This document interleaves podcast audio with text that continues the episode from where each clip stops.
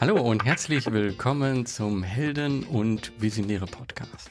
Mein Name ist Georg Stebner und dies ist weiterhin das Zukunfts-AK Special mit Markus Sauerhammer. Wir sind hier im zweiten Teil unserer Reihe und zwar bei der enkelfähigen Wirtschaft. Das bedeutet, wir haben ja auch den zweiten Podcast und diesmal haben wir Astrid Scholz von Zebras United dabei. Aber am besten, wie immer, die Frage, hey Markus, warum hast du eigentlich die Astrid eingeladen? Das äh, liegt auch wieder ein bisschen an meiner eigenen Geschichte. Also ich bin äh, ein paar Jahre in der klassischen Startup-Welt unterwegs gewesen, habe da noch mal ein Aufbaustudium gemacht, natürlich, wie es gehört, auch noch mal in die USA ähm, gereist. Und für mich war dieses Eintauchen in die Startup-Welt zu Beginn ein Stück weit eine Welt, in der Utopien Realität werden können. Und je tiefer ich eingetaucht bin, desto mehr ist bei mir das Grummeln im Bauch losgegangen, wo ich sage, hm, eigentlich äh, sind das keine Utopien und wenn wir nur linear das weiterdenken, was wir gerade tun, dann werden das eher Dystopien, weil Shareholder Value Only äh, vorne ansteht und ähm, im Endeffekt ist es auch das Gegenteil von dem, was wir als Werte der ehrbaren Kaufleute oder Werte unserer Familienunternehmen nehmen. Und dann irgendwann kam aus den USA so eine Bewegung, die sich Zebras United nennt und wo ich sage, hm, wenn ich mir das durchlese, was die unter Zebra-Startups verstehen, dann hat es sehr viel mit unseren Werten zu tun. Und verrückterweise Astrid hat deutsche Wurzeln, ähm, ist Mitbegründerin des Movements. Und wo ich dachte, die müssen wir unbedingt sprechen und müssen wir hier bei dem Thema enkelfähige Wirtschaft dabei haben, denn ich glaube eigentlich, dass die Traditionen, die wir da gelebt haben, gar nicht so verkehrt sind. Und wir nicht, wie wir es aktuell tun in unserer deutschen Startup-Politik eben auch, eine reine Copycat-Strategie von Shareholder Value Only. Und von dem her freue ich mich riesig, dass Astrid dabei ist und ja, äh, jetzt habe ich schon ein paar Worte gesagt, aber eigentlich Astrid, ähm, vielleicht erzählst du noch mal ein bisschen mehr. Wer bist du eigentlich und wie bist du zu dem gekommen, was du heute machst? Wer bin ich eigentlich? Ja, ist schon mal schön hier zu sein, Markus. Äh, auch wenn es nur über Bildschirm geht im Augenblick. Es war schon äh, angenehmer, wenn man zusammensetzen konnte in Berlin. Äh, also wie man das vielleicht hört an meinem Akzent, ich bin, äh, ich habe Deutschland mit 16 verlassen vor über 35 Jahren und äh, bin also eigentlich nicht mehr so richtig fließend auf Deutsch. Deswegen äh, kann das also sein, dass ich öfter mal ins Englische reinschlüpfe. Und ich habe lange Zeit, ich habe in, in Amerika promoviert und bin also sozusagen hängen geblieben, habe geheiratet und habe da Familie und war lange Zeit äh, so in der Environmental Movement äh, zugänglich, also klassische Non-Profit äh, Funktion und habe mich dann vor einigen Jahren abgehängt sozusagen und bin Unternehmerin geworden. Tech, habe eine Tech-Startup selber. Und da hat sich dann ziemlich gleich, ziemlich schnell der Frust reingeschlagen, den du auch schon beschrieben hast, Markus. Ne? Dass also der, die Startup-Welt, also besonders in Amerika, ja eben sehr auf Investoren und Shareholder Value ausgelegt ist. Und man ist ja dann auch, ne, es gibt dann immer die Slogans, Move Fast and Break Things und so, nicht? Also, äh, die also wirklich so diese diese Startup-Kultur beschreiben. Und das passte überhaupt nicht auf das Unternehmen, was ich gegründet hatte. Ne? Ich hatte, ich habe ein Tech-Unternehmen, das eigentlich Tech for Good macht und was also darauf ausgelegt ist, dass man eigentlich die, äh, so die Probleme, die in den Sustainable Development Goals beschrieben sind, löst mit Technologie und mit besserer Zusammenarbeit. Und da passte überhaupt das Investitionsmodell und das, die, die, die, die Betriebskultur praktisch passte da überhaupt nicht. Und, äh, und dann dazu kommt natürlich noch, dass wenn man also als Frau und Unternehmerin, dann ist man dann sowieso gleich erstmal, äh, steht man da so doof vor der Tür irgendwie, denn auf, auf der Sandhill Road, denn also statistisch gesehen äh, geht hier also die, die, also ungefähr 98 Prozent alles Venture Capitals in Amerika an weiße Männer eben. und da ist man, da war das so der, der, der, der, doppelte, der doppelte, so Double Jeopardy. Ne? Also erstens habe ich, hatte ich eine Firma, die eigentlich äh, nicht auf das Modell von Silicon Valley passte und ich selber bin eine als Person passte nicht ins Bild sozusagen. Gut, nun wusste ich ja, dass ich nicht dumm bin und äh, dass ich, äh, dass meine Ideen äh, Wert hatten. Und äh, da hatte ich mich durch, so mehr durch Zufall mit äh, meinen drei Mitgründerinnen zusammengefunden mit Jennifer Brandell, Marta Zepeda und Ania Williams. Und wir haben dann halt uns überlegt, was wäre denn eigentlich so die Startup-Kultur, die wir gerne hätten für unsere Tech-Unternehmen. Und daraus kam eben die Idee für äh, Zebras Unite. Und es ist Unite, not United. Unite als Imperativ. Also wirklich, hier, lass uns mal zusammenschließen. das war erstmal die Geschichte. Ich könnte da noch stundenlang drüber weiter erzählen. mich würde schon noch ein bisschen äh, mehr interessieren. Also erstmal äh, deinen ersten Schritt, wo du gesagt hast, okay, du warst am Anfang im Environmental Movement, ähm, im Endeffekt äh, zivilgesellschaftliche Arbeit und bist dann in die Gründungsarbeit gegangen. Mhm. Wenn ich in, in Deutschland die Bewegungen anschaue, ist es ja ein Stück weit, die einen erzählen den anderen, was sie tun sollen und das andere ist ja dann Dinge anders machen. Und jetzt gerade, wenn es anders ist, als wie das klassische System aktuell funktioniert, dann ist es ja immer ultra anstrengend. Also für mich wäre noch mal spannend, deine Motivation aus äh, quasi aus der Umweltbewegung herauszugehen und Unternehmerin zu werden. Magst du da vielleicht noch mal ein paar Worte dazu sagen? Ja, kann ich gerne. Und das ist eigentlich eine Sache, also man so als äh, Zweistaatler, also ich bewege mich ja zwischen Europa und, und Amerika hin und her, ein, eine, einen, interessa einen interessanten Vorteil, ein interessantes Phänomen in Amerika ist, dass man wirklich sich so wieder neu erfinden kann, regelmäßig. Ne? Ich hatte also 15 Jahre lang in der Umweltbewegung gearbeitet und so Anfang ja, 2010 so ungefähr haben wir da ein bisschen experimentiert, wie man mit Technologie eigentlich die Outcomes, also die Ziele, die wir hatten, beschleunigen kann. Und daraus kam dann eben die Idee, hm, das könnte ich eigentlich auch hauptberuflich machen. Das könnte ich eigentlich auch in ein Unternehmen umsetzen, was eben so die Technologie baut, die man zur exponentiellen Kollaboration braucht. Und das war dann so die, die, die Seite, der Seitenstieg einfach, ne? dass man dann halt sich, äh, sich wieder neu ähm, was Neues erfindet. Ne? Also I'm, I'm, I'm reinventing myself. Ne? Das gibt's ja, das ist ja durchaus gängig, sag ich mal, in Amerika, viel gängiger als in Deutschland zum Beispiel. Ne? Und dann war eben, äh, kam dann ziemlich schnell so ein, ein negatives Phänomen ist dann eben, dass die, die, die Tech-Industry, also dass die Startup-Szene ja sehr von der so äh, ja, Einhorn-Kultur, der Unicorn-Culture dominiert ist. Sodass also eigentlich so Tech-for-Good-Ideen äh, wie meine da eigentlich mehr in der Minorität sind. Also mit dem immer wieder sich neu erfinden, kann ich ja sehr, sehr gut nachvollziehen, weil ich ja ursprünglich mal Landwirt gelernt habe, da viele Jahre gearbeitet habe, danach in die klassische Gründung Startup-Welt ein Stück weit in der klassischen Wirtschaft unterwegs war und dann in den ganzen Social Entrepreneurship-Bereich und mit dem Reinventing finde ich es ja auch gut, dass wir Menschen haben, die zwischen verschiedenen Bereichen unterwegs sind, um ein Stück weit Brücken zu schlagen, dass wir eben nicht losgelöst dieses Transformationsspiel äh, angucken. Also ich finde es ja auch äh, super, dass du die äh, Sustainable Development Goals angesprochen hast. Denn genau da ist es ja wichtig, dass wir über Sektoren ein Stück weit besser zusammenarbeiten. Und da braucht es Leute, die in unterschiedlichen Bereichen unterwegs sind. Also auf der einen Seite sich, sag ich mal, im zivilgesellschaftlichen Kontext gut verständigen können, wissen, wie der funktioniert, wie die Umweltbewegungen funktionieren, aber dann eben auch in unternehmerischen äh, Kontext denken, wie können wir da Brücken schlagen, wie können wir die Mehrwerte, die Stärken der unterschiedlichen Akteure zusammenbringen, um diese Ziele zu erreichen. Und da knüpft eigentlich schon meine nächste Frage an. Ich finde es total spannend, weil Ihr habt euch entwickelt zu einer ähnlichen Zeit, als wir in Deutschland das Social Entrepreneurship Netzwerk aufgebaut mhm. haben. Und ungefähr zur gleichen Zeit wurden die äh, globalen Nachhaltigkeitsziele von den Vereinten Nationen veröffentlicht. Das heißt, hier waren mehrere Entwicklungen parallel. Ist es Zufall? Ist es logisch, dass wir jetzt in diese Entwicklung kommen, dass wir Fortschritt vielleicht ein Stück weit ganzheitlicher denken? Was ist da dein Blick drauf? Ja, das ist eine interessante Frage. Also ich glaube, es ist einfach so, dass jetzt hier unsere, ja, wie das immer so schön heißt, die Planetary Boundaries werden ja immer offensichtlicher. Und es ist dann schon so, dass halt unternehmerisch unternehmerische Leute sich überlegen, wie sie das neben auf unternehmerisch, unternehmerischer Weise lösen können.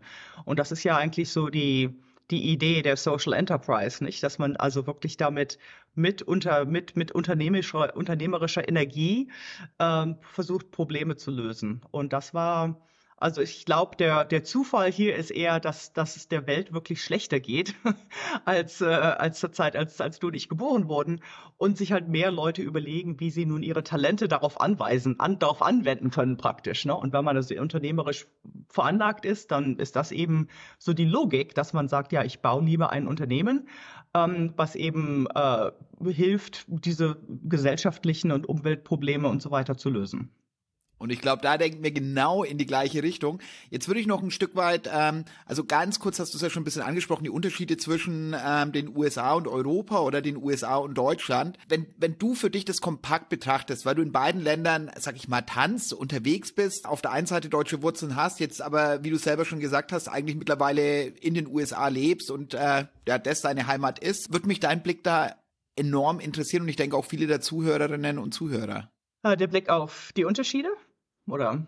Auf die Unterschiede einmal generell kulturell und dann vielleicht auch noch mal ein bisschen expliziter, was du, wenn du die Wirtschaft anschaust und wie die Wirtschaft tickt. ja, also die kulturellen Unterschiede zwischen Amerika und Deutschland, da könnten wir also uns 20 Stunden lang drüber unterhalten.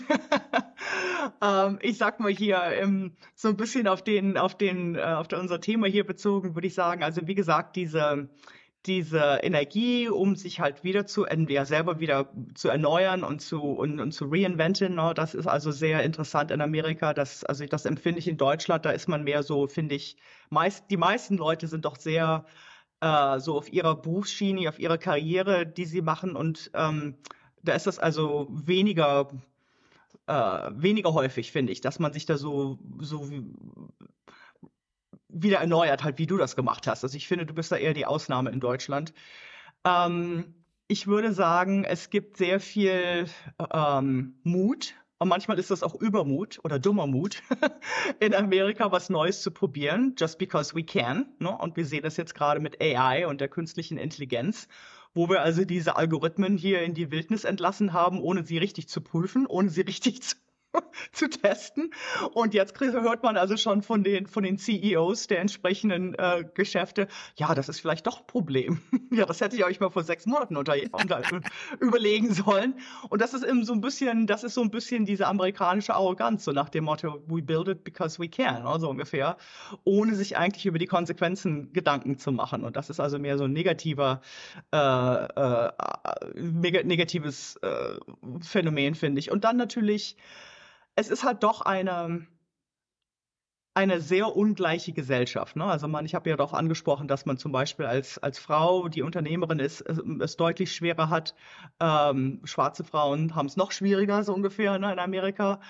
Und äh, also diese systemischen Probleme, die es gibt, das ist natürlich äh, in Europa tritt das zwar auch noch auf, aber nicht so nicht so krass wie in Amerika. Ne? Also wirklich wo du also in bestimmten Nachbarschaften, je nachdem, wo du aufgewachsen bist, äh, das also sehr, sehr schwer ist, da wieder rauszukommen und da also eben als Familie überhaupt sich ja, einfach gedeihen zu können, sage ich mal. Da ist das in Deutschland äh, schon so, dass man also ein soziales Safety Net hat, dass man, dass es da Möglichkeiten gibt, durch Bildung besonders sich, sich dann äh, ja, also persönlich praktisch weiterzuentwickeln.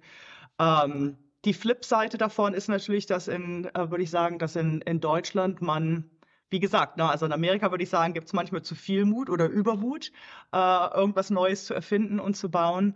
In Deutschland habe ich manchmal den Eindruck, dass man zu wenig Mut hat, sich was Neues zu überlegen und was Neues zu probieren, wenn das offenbar jetzt so nicht mehr geht, wie es immer jetzt die vielen Jahrzehnte gegangen ist. Ne? Also wenn wir uns jetzt überlegen, gerade heute war, glaube ich, im Guardian, habe ich gelesen, äh, sieben der acht äh, Planetary Systems, die wir zum, Über zum Überleben brauchen, sind also krank.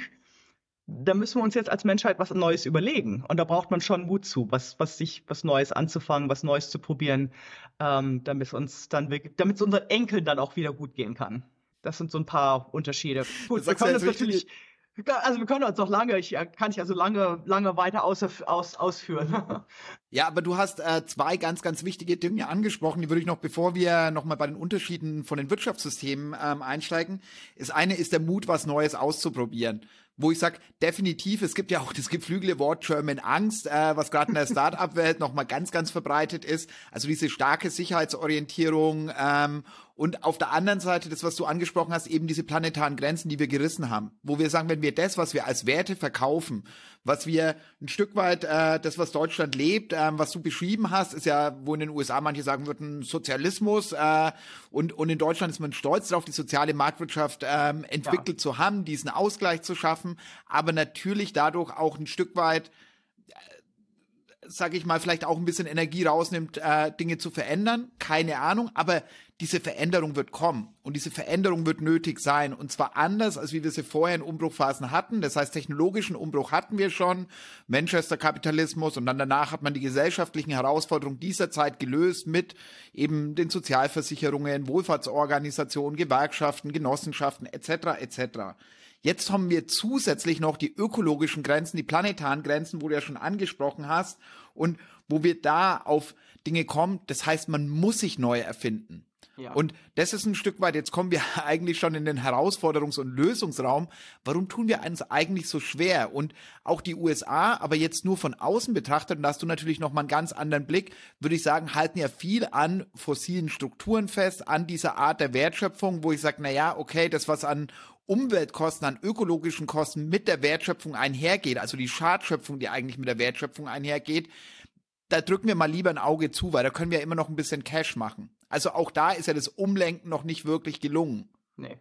Wie blickst du da drauf, dass äh, also dieses, wir müssen uns neu erfinden, ist uns, glaube ich, in der Transformationsblase allen klar, aber breiten Teilen der Gesellschaft eben noch nicht. Und das war ein Stück weit auch das, als ich jetzt außerhalb ähm, dieser Gestaltungswelt unterwegs war im Land, mich mit vielen Leuten unterhalten habe, ähm, sag ich mal, aus anderen Bereichen, da ist oft noch nicht mal ein Problembewusstsein da. Ja, das ist das. Gibt es natürlich in Amerika auch, ne? dass also ein Großteil der Bevölkerung das, das Problembewusstsein nicht hat und dass das von der Politik auch nicht weiter eigentlich ähm, forciert wird genug. Obwohl, gut, unter der beiden Administration, unter der beiden Regierung hat es jetzt ja äh, schon Versuche gegeben, da neue Rahmenbedingungen zu schaffen. Also der Inflation ähm, Inflation Reduction Act? Ja, genau, der Inflation Reduction Act, Dankeschön.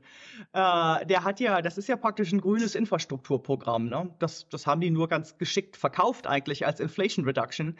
Aber darunter gibt es jetzt schon sehr, also sehr interessante Programme, äh, die auch also neue öffentliche Gelder ähm, äh, zur Verfügung stellen wird, um, um halt wirklich die, die Wirtschaft so umzupolen.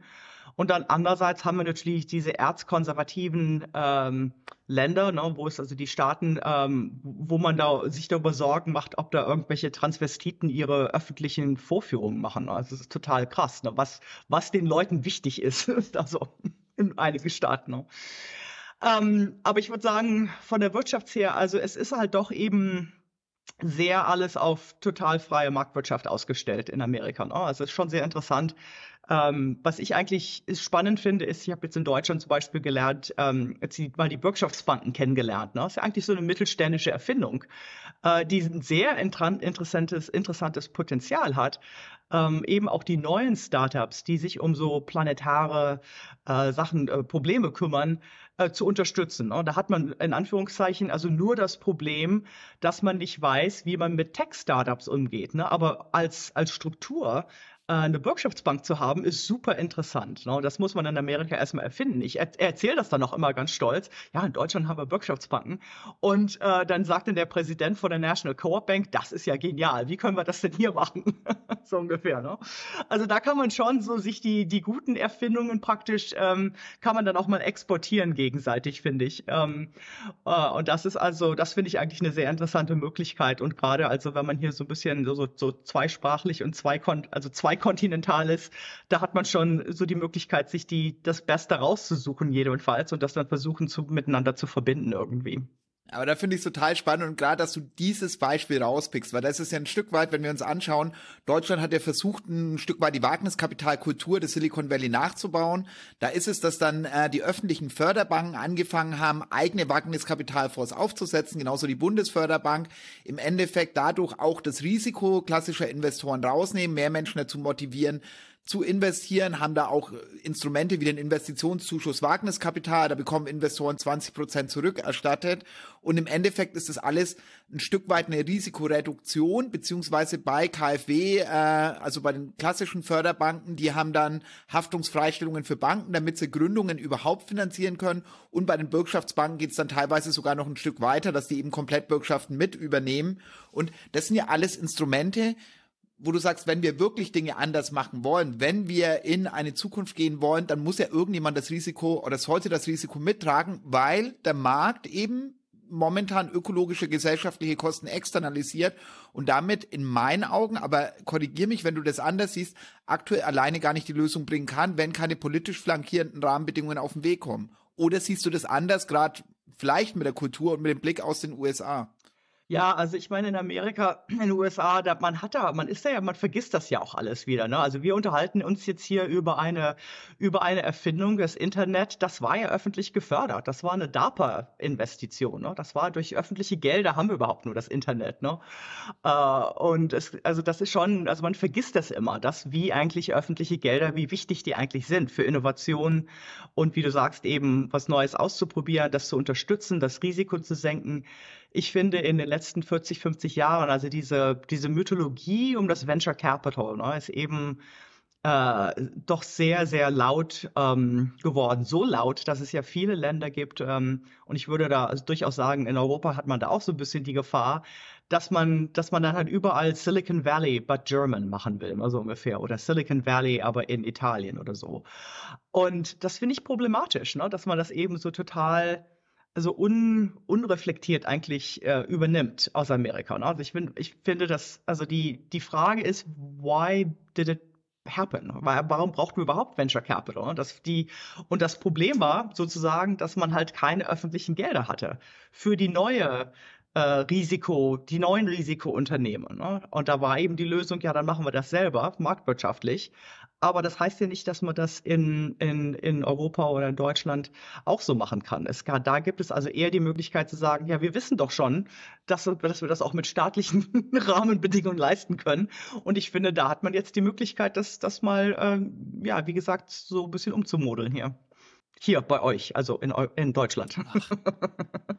Und das Gute finde ich, äh, also wir haben vorher uns nicht eng abgestimmt, sondern es ist wirklich nee. ein offenes Gespräch und das war mir bei allen Gesprächen wichtig, das vorher nicht so zu framen.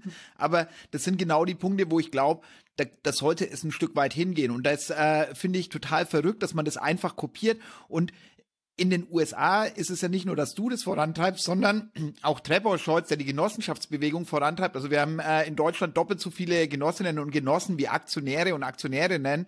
Und trotzdem ist es, dass wir uns mit den Finanzierungs- und Förderinstrumenten der Startup-Welt ausschließlich auf Ersteres, also wieder diese Copy Copycat-Strategie aus dem Silicon Valley fokussieren, anstatt dass wir sagen, das, was mittelständische Unternehmen, die Familienunternehmen ähm, genau. vorangebracht haben, was die stark gemacht hat, was dafür gesorgt hat, dass wir eben genau diesen starken starken Mittelstand haben oder eben Genossenschaften, die ein Stück weit Machtstrukturen aufgebrochen haben, dass wir eigentlich jetzt genau das Gegenteil fördern. Und da würde ich noch ein bisschen auf den Unterschied der Wirtschaftskultur eingehen. Weil ich habe mir vorher, ich habe dieses Chat-GPT, vorhin haben wir ja schon ein bisschen über künstliche Intelligenz gesprochen, einmal gefragt, was sind denn die Punkte von äh, den Zebra-Startups, was ist es beim äh, deutschen Mittelstand in Familienunternehmen und was sind die Werte des, der ehrbaren Kaufleute, wo ich sage, hm, Moment, eigentlich ist ja das Zebra-Movement genau das, was wir in Deutschland immer hochhalten, diese Werte des Mittelstandes, genau. der Familienunternehmen, der ehrbaren Kaufleute. Es ist genau das in die heutige Zeit übertragen. Warum genau. tun wir uns das so schwer oder wie sind eigentlich da die Unterschiede? Warum hast genau du das mitgegründet? Warum ist da auch Trevor, der, der auch wieder mit solchen Wurzeln unterwegs ist, wo ich sage, das kann doch nicht Zufall sein. Ähm, was ist da dein Blick drauf? Ja, also ist eine interessante Frage. Also wie ich bin ja nur einer von vier Mitgründern von von Zebras uh, Unite. Uh, meine Mitgründerinnen sind alle Amerikaner, aber es ist schon so gut, man hat da, also ich glaube, die Werte, die du ansprichst, die, die gibt es unter verschiedenen Namen. Ne? Also unser, unser Freund äh, Evgeny Kuris ne, mit New Mittelstand, der finde ich, bringt das auch genau auf den Punkt eigentlich, ne? Im, im, im deutschen, im, so im deutschen Sprachraum und deutschen unter der deutschen äh, so Kultur.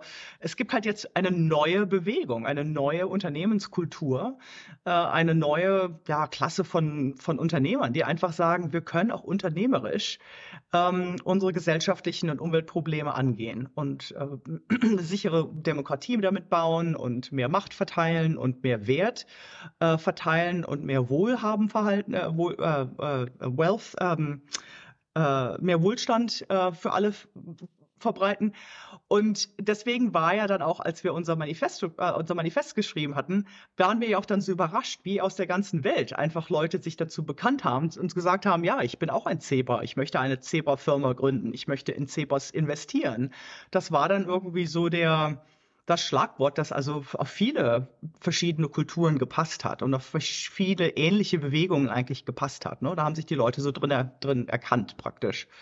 Ähm, also ich würde da jetzt nicht zu viel Betonung drauf legen, dass ich Deutsche bin ursprünglich, aber es ist halt mehr so die, ich glaube, was uns alle auszeichnet als als ja New also New Mittelstand Unternehmer oder äh, ehrbare Unternehmer, wie du sagst, ähm, äh, oder ja eben als Sebas, was uns da auszeichnet, ist eben wirklich die Idee, dass man ein ein Geschäft baut, aber nun nicht nur für sich, right, sondern auch für die Nachbarn, für die Natur, für die Enkel.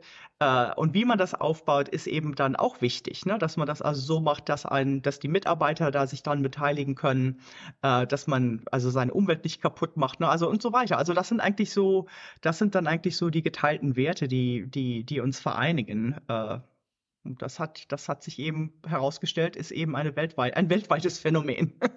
wir haben das nur, wir haben das nur irgendwie geschafft, da ein interessantes Wappentier zu, zu erfinden. Mehr haben wir eigentlich nicht gemacht.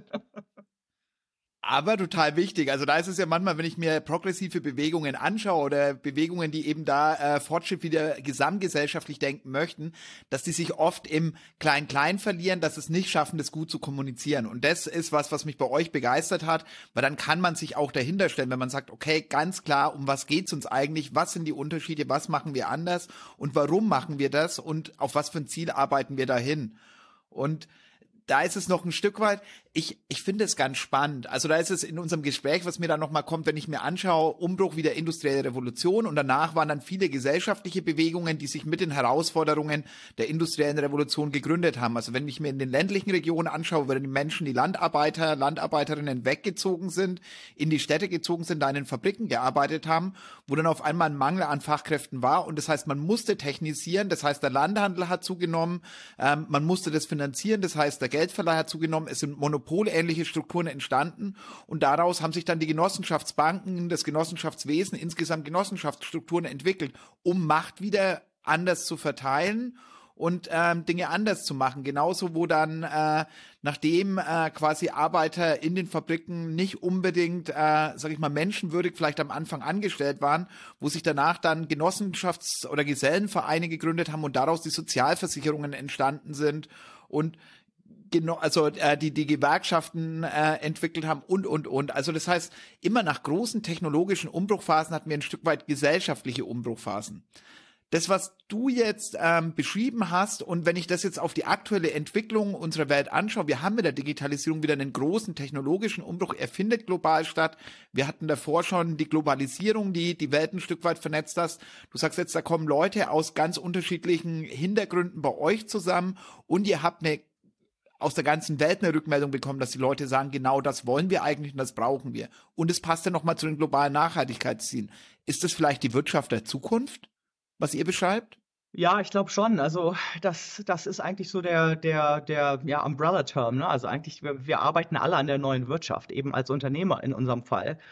Und dann ist es schon halt wichtig, dass man die entsprechende Unternehmenskultur hat, dass man die entsprechenden Strukturen hat, auch gesetzliche Strukturen, äh, was also die Unternehmensformen angeht, dass man das richtige Kapital hat.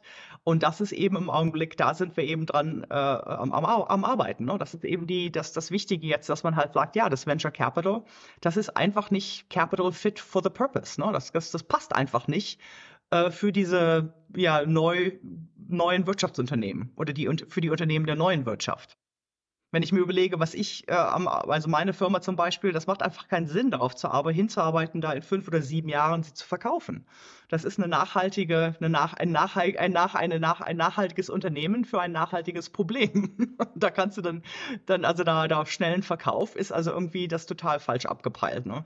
Und der, der Trevor, Trevor Scholz, der spricht dir also auch darüber, also diese, wie man also Genossenschaften benutzen kann äh, für Tech-Unternehmen. Ne? Also sowas wie Uber oder Facebook oder sonst was. Das könnten ja theoretisch alles Genossenschaften sein. Ne? Das könnte man ja alles miteinander zusammen äh, besitzen und verwalten und davon profitieren. Ne? Und das ist, und da sind wir dann eben, da stoßen wir eben darauf, wie jetzt zum Beispiel das existierende Genossenschaftswesen sich da ein bisschen äh, evolvieren muss. Ne? Da muss man halt jetzt neue, wir sind zum Beispiel als Zebras Unite, wir sind in Colorado ähm, äh, äh, wie heißt das denn, ange, angesiedelt praktisch als ähm, eine Limited Cooperative Association. Das ist eine neue Genossenschaftsform in Amerika, die eben viele Stakeholders haben kann.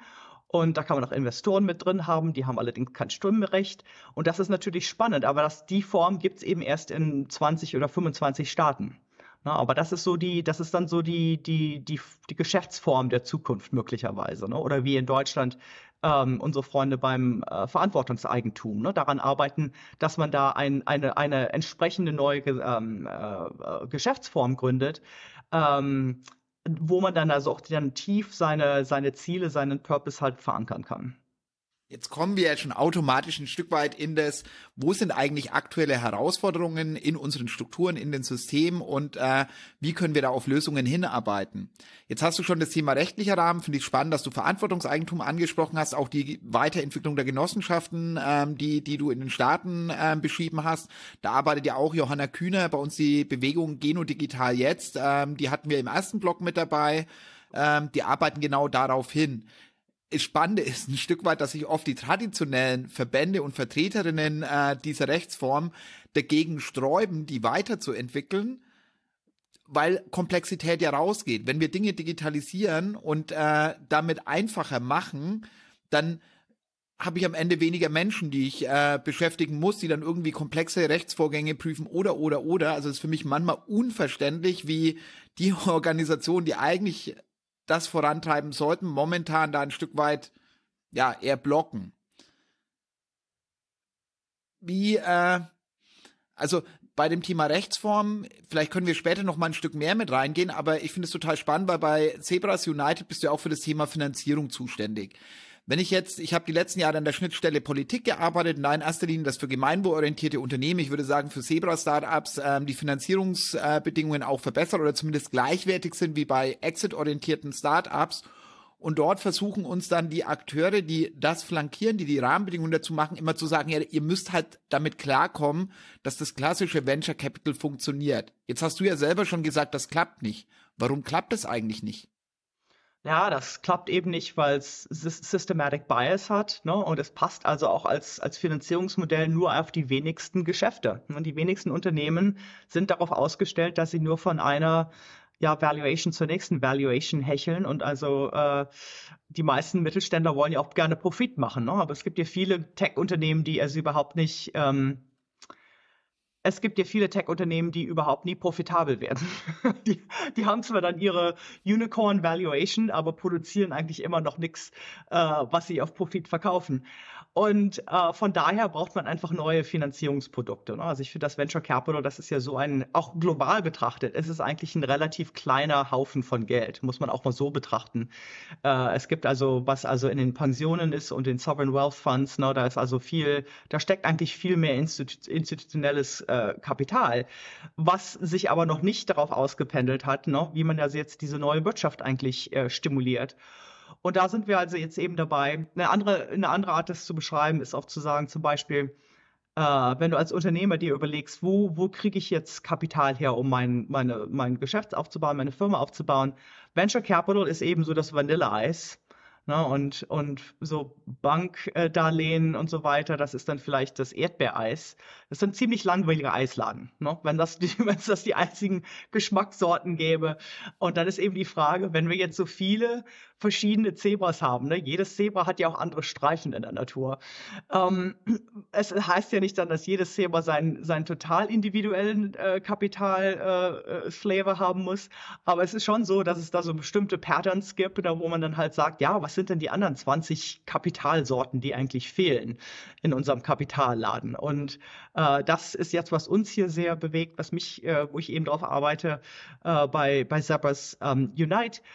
Äh, eben sich zu überlegen, was ist eigentlich genau das Kapital, was jetzt fehlt. Ne? Ob das in Deutschland ist oder ob das in einer bestimmten Industriesparte ist.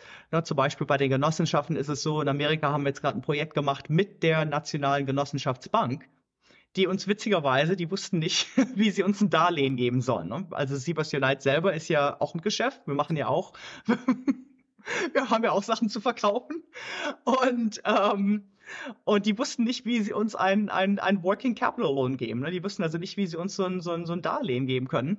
Ähm, und dann hat der Präsident von der Bank gesagt, das ist hier doof. Ne? Also wenn ihr über eine Million Umsatz habt und wir können es nicht, wir schaffen es nicht, euch eine Line of Credit zu geben, da ist hier irgendwas kaputt hier.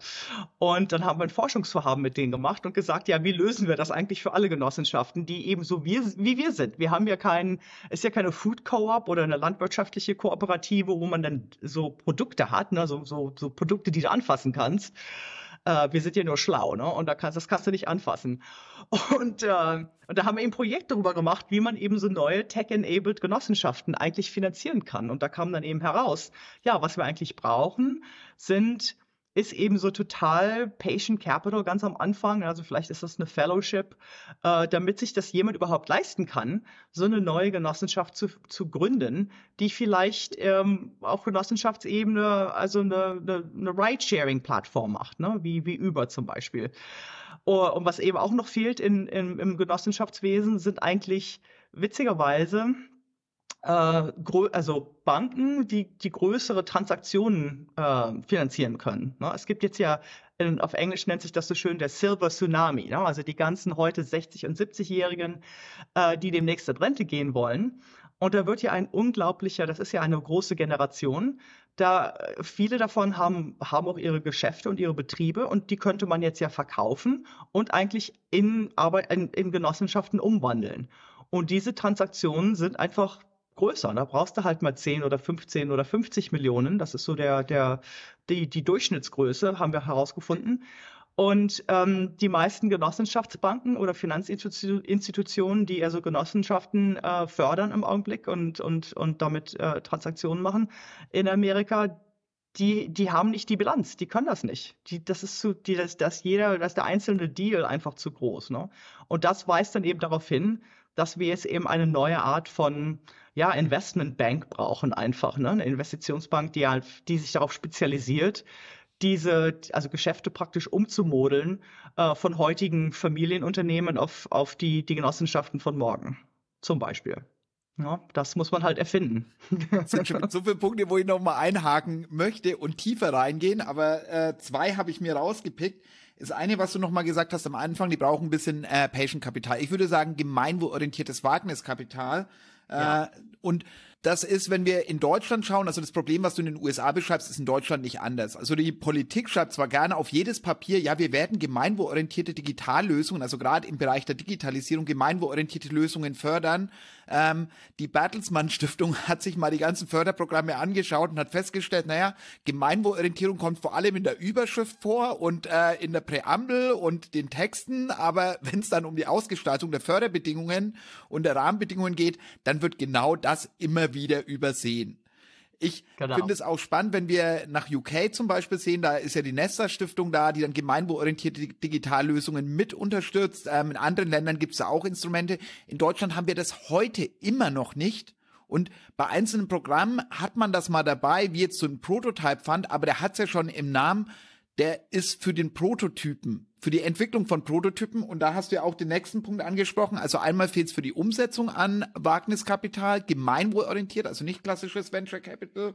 Und dann aber auch an der Wachstumsfinanzierung, jetzt gerade wenn es darum geht, Gemeinwohl, gesellschaftliche Lösungen, ökologische Lösungen, die momentan eben nicht im Markt einbepreist sind, dass wir die groß machen, dass wir unser Miteinander stärken, die Welt ein Stück besser machen, da hätten wir viel Kapital, was wir umverteilen können und wo alle davon profitieren. Also wo momentan der Zweck eigentlich, also wenn ich jetzt sage, äh, eine lebenswerte Umwelt zu schaffen oder ein besseres gesellschaftliches Miteinander und ein Rentenfonds investiert aber nur in Dinge, die die Vermögensungleichheit größer machen oder die Umwelt zerstören, dann arbeitet er ja eigentlich gegen den eigentlichen Zweck, ein schönes Alter zu gestalten und vorzubereiten. Wie wie kommen wir da ein Stück weit ins anders handeln. Weil selbst wenn ich Larry Fink, äh, heißt er glaube ich, von BlackRock, der CEO, der seinen schönen Investorenletter schreibt und dann sagt, liebe Unternehmen, wenn ihr zukünftig ökologischen oder gesellschaftlichen Schaden produziert, dann werden wir die Investments abziehen. Aber im realen Handeln erlebe ich das noch nicht. Vielleicht brauchen wir da andere Akteure. Was, was ist da dein Bauchgefühl? Was muss sich vielleicht ein Stück weit verändern, damit wir von dem vielen darüber reden und so tun, als ob, das ist das Greenwashing und da haben wir ja auch immer mehr äh, bei ESG-Anlagen äh, etc., aber dass wir ins reale Handeln kommen, dass wir wirklich, wirklich Lösungskapital mobilisieren und damit die Lösungen groß machen, die heute vielleicht schon im Kleinen wirken, die überall schon ja. da sind, aber leider in ihren Nischen ein Dasein fristen und damit eben nicht ihre Wirkung skalieren können.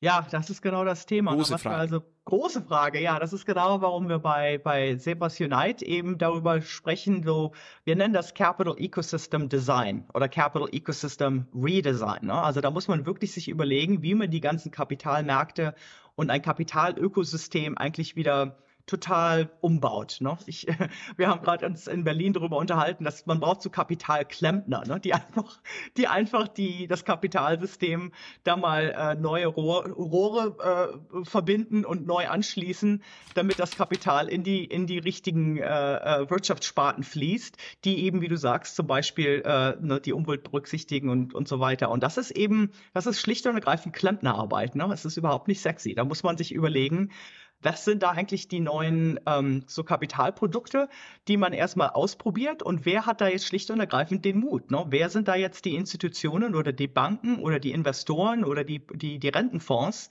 äh, die denn dann jetzt auch mal ganz, ganz praktisch da mitmachen und sich das angucken. Und wir sehen da, also wenn wir uns so ein, wenn wir so Capital Ecosystem Design Projekte machen, wir haben jetzt zwei in Amerika abgeschlossen und sind jetzt gerade dabei, uns eigentlich hier ganz in konkret in, in, in Berlin mit einigen Partnern zu unterhalten, äh, aber durchaus auch in Indien, in, in, in, in der UK äh, und im, im, im, in, in dem Kontext von islamischer ähm, äh, Islamic Finance. Ähm, und da gibt es dann also schlicht und ergreifend die Leute, die den Mut haben, ne? das also sich die Ärmel aufzukrempeln und zu sagen, ja, lass uns das mal probieren, uns mal überlegen, was ist jetzt das, was fehlt, ne? was fehlt hier am äh, äh ganz konkret in unserem Kapitalökosystem, was kann man da mal ausprobieren und dann wie können wir das dann skalieren. Ne? Und das ist dann immer sehr interessant, wenn sich da direkt schon Banken oder auch staatliche Vertreter äh, mit dran beteiligen so unter der Rubrik, ja, einfach mal ausprobieren und dann können wir dann ja sehen, wie wir das dann äh, weiter verbreiten. Ne? Also wir sehen da jetzt schon das Interesse von größeren Banken, die sagen, das ist ja eigentlich äh, Product Innovation für uns. Ne? Wenn wir das also schaffen, hier so im Labor von äh, mit Zebras Unite äh, bisschen rumzuexperimentieren, dann haben wir dann ja eigentlich dann auch dann den First Mover Advantage, wenn's, wenn das dann mal marktfertig ist. Ne? Das ist also so die, so würde ich sagen, gehen wir das an, so eben ganz experimentell, einfach mit den, mit den Mutigen. Und dann ist es natürlich praktisch, wenn es dann auch noch die gesetzlichen Rahmen, politischen Rahmenbedingungen gibt, wie man das in Europa sagt, ne? also ESG ist jetzt nicht mehr nur so nice to have und voluntary, das muss jetzt auch nach äh, entsprechenden Standards entsprechen und in Amerika ist jetzt ja, in den Vereinigten Staaten ist jetzt ja die SEC dabei zu sagen, ja, also eure Climate Risks, die müsst ihr auf eben auch standardisierter Weise äh, mal, mal transparent dargeben. Und da, damit wächst, also ich glaube, aus diesem, so in diesem Zweierlei wird sich das dann schon äh, ein bisschen fortbewegen können. Und in, in mir fängt schon wieder an, wo ich sage, auch wenn ich erlebe, die Struktur der, der Förderbanken, der Bürgschaftsbanken ähm, in Deutschland hätte genau das richtige Potenzial. Sie sind dezentral aufgestellt in einzelnen Ländern. Man könnte kleine Tests machen in unterschiedlichen mhm. Ländern, in Stadtstaaten genau. und äh, Flächenländern, könnte die Erfahrungen dann zusammenführen und die perfekten Produkte entwickeln. Und genau. gleichzeitig erlebe ich eben genau diese Aversität gegen das Ausprobieren, diesen fehlenden Mut und damit ja, dass wir ein bisschen so tun, als ob, weil wir eben mit den gleichen Finanzierungsinstrumenten, dass wir die ein bisschen grüner anpinseln oder ein bisschen sozialer anpinseln, damit verändern wir das ja nicht, was an Herausforderungen vor uns liegt. Und da wären ähm, genau die Strukturen da, um das zu tun. Ein anderen Punkt, wo ich da noch sehe, ist dieses krasse Einteilen in du bist gemeinnützig oder du bist gewerblich. Du tust etwas Gutes für die Gesellschaft und die Umwelt oder du verdienst Geld. Also dieses Zwischending ist ein Stück weit, wo ich sage, dass ich das im Einklang bringe und dass ich ähm, unternehmerisches Handeln auch mit einem gesamtgesellschaftlichen Fortschrittsdenken verknüpfe. Also wieder diese Urwerte einer sozialen Marktwirtschaft und der ehrbaren Kaufleute, die hier in Deutschland immer wieder hochgehalten werden, aber oft kriegt man das im realen Handel nicht mehr zusammen. Egal ob bei den Finanzierungsinstrumenten oder auch den unternehmerischen Rahmenbedingungen. Wie siehst du das? Weil bei den Zebras habt ihr ja auch dieses Zusammendenken. Erlebt ihr das in den USA genauso extrem, dass die Leute entweder, das ist ein philanthropisches Investment? Also, ja. es hängt immer davon ab, mit wem man redet. Ne? Also, die Leute, die sich so als Zebras identifizieren, die kommen aus der ganzen Welt und auch viele ja auch in Deutschland, die sagen, das sind wir, ne? for profit and for purpose. Und äh, man geht das eben unternehmerisch an. Ne? Also ich finde, das ist das, was die Menschen miteinander verbindet äh, die zu den Zebras kommen, dass sie eben alle mit unternehmerischer Energie durchaus äh, gerne gut leben möchten ne, als Unternehmer. Also man will da schon als Gründer auch Geld verdienen, aber es eben auf eine Weise, die eben äh, mehr Möglichkeiten schafft, als, als, sie, als sie wieder wegnimmt. Und ich finde, also bei den Investoren ist es eher etwas schwieriger. Ne? Also da gibt es dann also die sogenannten Impact-Investoren, die zwar auch gerne also sowohl äh, Impact hätten, aber dann aber bitte so äh, Venture Capital-mäßige Returns. Ne? Also da hat man irgendwie noch so ein bisschen so, ich auf Englisch nennt man das die Cognitive Dissonance. Ne? Das macht einfach irgendwie ist das nicht richtig durchgedacht intern. Und das ist also, äh, das sieht man schon noch häufig, ne? Dass das also da, dass sich die Leute, dass also die Investoren nicht richtig überlegt haben, was das eigentlich bedeutet, auf Impact zu investieren und was eigentlich genug ist. Ne? Wenn man also schon viel Geld hat, was ist eigentlich genug und was kann man sich eigentlich leisten äh, als Investor, was man dann unterstützt. Nun ist es halt so, dass es ja auch viele also wir sehen das bei den Family Offices immer wieder äh, in, im, im, äh, im, im, im so, äh, äh, äh, ja, amerikanischen und äh, uh, United Kingdom sort of Space, also die ganzen Family Offices, da, da gibt es ja dann viele, die einfach auch schlecht beraten werden. Kann man auch nicht anders sagen. Ne? Da, sind, dann hat man eben so diese totale Riskaversion. Das kommt dann eher so von den Vermögensberatern sozusagen als von den Leuten selber. Ne? Das sehe ich also auch oft. dass es da also die Leute, die eigentlich das Vermögen haben, die haben schon die entsprechenden Zebra-Werte, sagen wir mal. Aber dann ist dann da so diese dann, äh, ja, das ist dann irgendwie so träge. Ne? Also die Berater sind dann immer die, die eigentlich äh, dann immer darauf wieder so in, in die alte Denkart äh, zurückstoßen. Ne? Ich habe also oft schon mit Leuten gesprochen, die sagen, ich habe meine, ich habe meinen Vermögensberater feuern müssen. Ne? Also der, die haben uns, die haben uns einfach schlecht beraten, haben das überhaupt nicht verstanden, wie wir unsere Values und unseren Purpose hier in unsere Investitionen umsetzen wollen. Also da gibt es, ich finde, das ist so das Problem im Augenblick ist einfach, dass die große Masse der Berater und die große Masse der Produkte einfach sehr konventionell ist. Und man auch selbst, wenn man gute Intentionen hat, dann ist es einfach schwer, die äh, interessanten Dinge zu finden. Ne? Das kann man also, da gibt es dann ja dann so Vereinigungen wie Tonic, ähm, wo sich halt Vermögende auch treffen können, um das zu lernen. Und davon brauchte man eigentlich noch tausend mehr. Ne? Also solche Netzwerke, dass sich die Leute dann auch schlau machen können, äh, wie sie eigentlich mit ihren Werten investieren. Also ich finde nicht, das ist, also ich finde, das ist kein großer ja, Character Flaw. Ne? Also die sind, die sind nicht irgendwie schlecht oder dumm oder faul. Das ist einfach genuin schwierig, diese, diese äh, Alternativen zu finden. Und deswegen arbeiten wir dann auch immer in Partnerschaft in anderen äh, entsprechenden Ländern oder Wirtschaftssparten, dass man halt in Partnerschaft sagt und sich überlegt, was ist jetzt das, was das, das fehlende Kapital, welches Plumbing brauchen wir hier, welche Rohre müssen wir bauen. Ähm, um, um dann hier das Kapital fließen zu lassen. Und dann hat man dann die Möglichkeit zu sagen, zum Beispiel im, im Kontext von Berlin zum Beispiel, da hat dann so eine Bürgschaftsbank, hat dann praktisch dann schon mal den ersten Lösungsansatz. Der ist nicht perfekt. Das wissen die auch, dass der nicht perfekt ist. Aber dann, wenn man sich dann mal so in, in gesellschaftlicher Runde zusammensetzt und sagt, wir haben jetzt alle unsere, unsere Ansatzweisen, unsere Lösungsansätze, die wir alle mal ein bisschen mitbringen, dann kann man auch was Neues zusammenbauen. Weißt du, so wie man früher, ich weiß nicht, ob du so mit deinen Freunden gespielt hast, ne? wir bringen halt alle unsere Legos zusammen und da können wir zusammen dann noch mehr bauen, als wenn ich nur mit meinem kleinen Lego-Schatz äh, äh, versuche, was zu bauen. Ne? Also das Thema Partnerschaften, Kooperation, gemeinsam gestalten ist was, wo ich gleich noch mal tiefer mit dir reingehen möchte. Eine Sache, wo mir aufgefallen ist beim ersten Teil, wo du nennst, ähm, bei den Familienunternehmen, ich finde es bei den Stiftungen sehr, sehr ähnlich. Da ist es oft so, dass du auf der einen Seite jemanden hast, der das Stiftungskapital anlegt, da die maximale finanzielle Rendite rausholen möchte und dann gibt es einen anderen Teil der Stiftung, die dann sagen, okay, mit diesem Geld wollen wir Probleme lösen und die Welt ein Stück weit besser machen.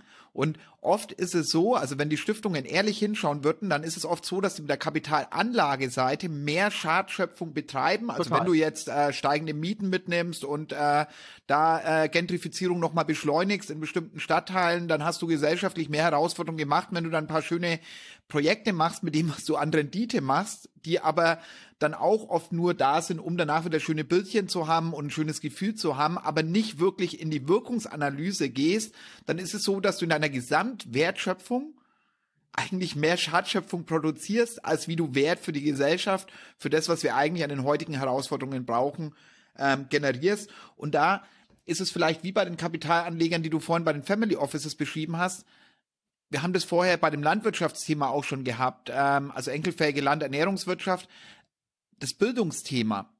Wie wichtig siehst du es, ähm, dass wir da mit reingehen? Weil da ist es ja, die Leute lernen heute immer noch an den Universitäten ganz klassische ähm, Anlagestrategien, Anlagemechanismen, ganz klassische ähm, Definition von, was ist eigentlich ähm, Profit, also wo ich sage, okay, wenn ich dann ökologischen oder gesellschaftlichen Profit generiere und nicht nur finanziellen Profit, das fließt ja momentan nirgendwo in Erfolgsrechnungen ein.